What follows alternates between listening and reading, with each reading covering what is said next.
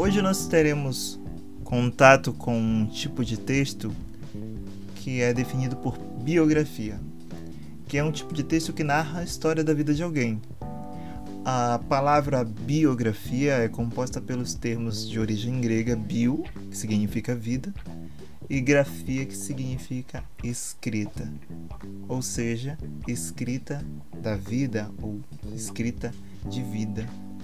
E nós começaremos com a biografia de Esopo, narrado por Dilva Frazão, dentro do site E Biografia. Esopo, século VI a.C., foi um fabulista grego que teria vivido na Grécia Antiga figura supostamente lendária, passou para a história como o primeiro criador de fábulas.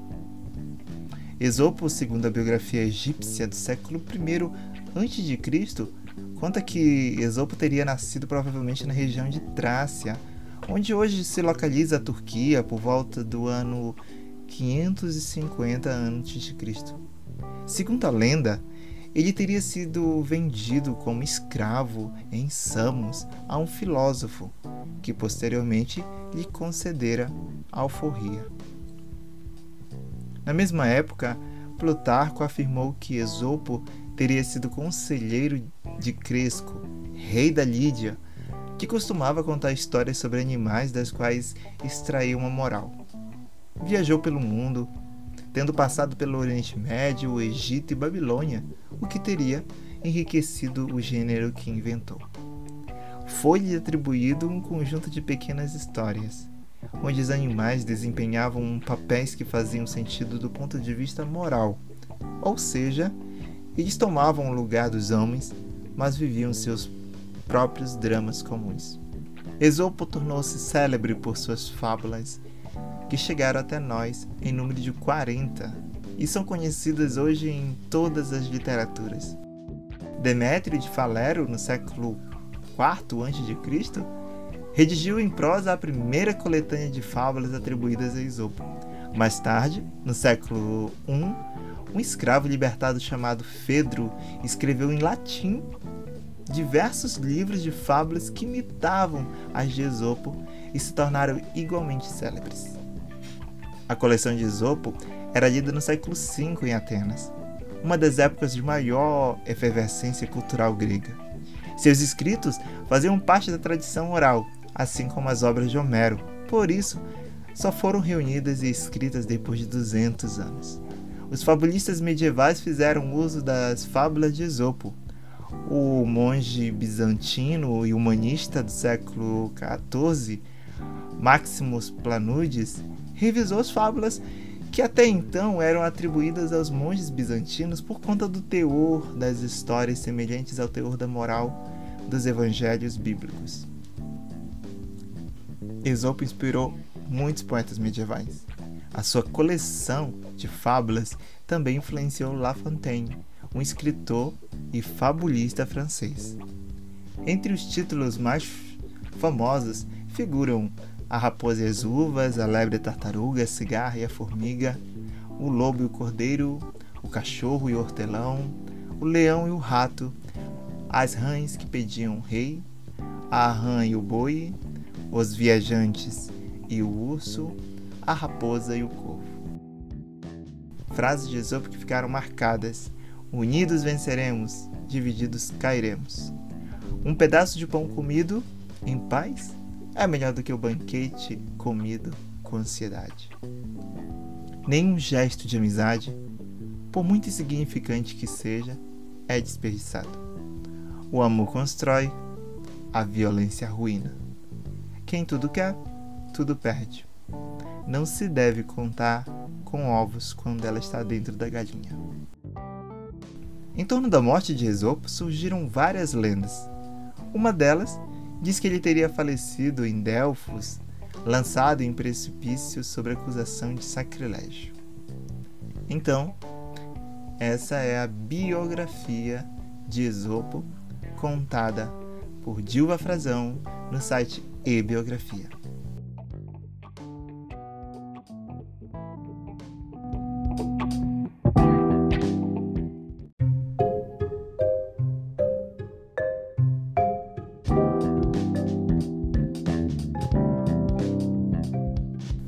Hoje nós teremos contato com um tipo de texto que é definido por biografia, que é um tipo de texto que narra a história da vida de alguém.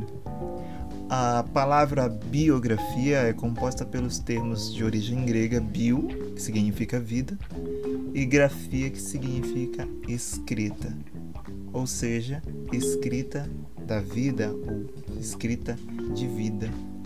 E nós começaremos com a biografia de Esopo, narrado por Dilva Frazão dentro do site e Biografia. Esopo, século VI a.C., foi um fabulista grego que teria vivido na Grécia Antiga. Figura supostamente lendária, passou para a história como o primeiro criador de fábulas. Esopo, segundo a biografia egípcia do século I a.C., conta que Esopo teria nascido provavelmente na região de Trácia, onde hoje se localiza a Turquia por volta do ano 550 a.C. Segundo a lenda, ele teria sido vendido como escravo em Samos a um filósofo, que posteriormente lhe concedera alforria. Na mesma época, Plutarco afirmou que Esopo teria sido conselheiro de Cresco, rei da Lídia, que costumava contar histórias sobre animais das quais extraía uma moral. Viajou pelo mundo, tendo passado pelo Oriente Médio, Egito e Babilônia, o que teria enriquecido o gênero que inventou. Foi-lhe atribuído um conjunto de pequenas histórias, onde os animais desempenhavam papéis que faziam sentido do ponto de vista moral, ou seja, eles tomavam o lugar dos homens, mas viviam seus próprios dramas comuns. Esopo tornou-se célebre por suas fábulas, que chegaram até nós em número de 40 e são conhecidas hoje em todas as literaturas. Demétrio de Falero, no século IV a.C., redigiu em prosa a primeira coletânea de fábulas atribuídas a Esopo. Mais tarde, no século I, um escravo libertado chamado Fedro escreveu em latim diversos livros de fábulas que imitavam as de Esopo e se tornaram igualmente célebres. A coleção de Esopo era lida no século V em Atenas, uma das épocas de maior efervescência cultural grega. Seus escritos faziam parte da tradição oral, assim como as obras de Homero. Por isso, só foram reunidas e escritas depois de 200 anos. Os fabulistas medievais fizeram uso das fábulas de Esopo, o monge bizantino e humanista do século XIV, Maximus Planudes, revisou as fábulas que até então eram atribuídas aos monges bizantinos por conta do teor das histórias semelhantes ao teor da moral dos evangelhos bíblicos. Esopo inspirou muitos poetas medievais. A sua coleção de fábulas também influenciou La Fontaine, um escritor e fabulista francês.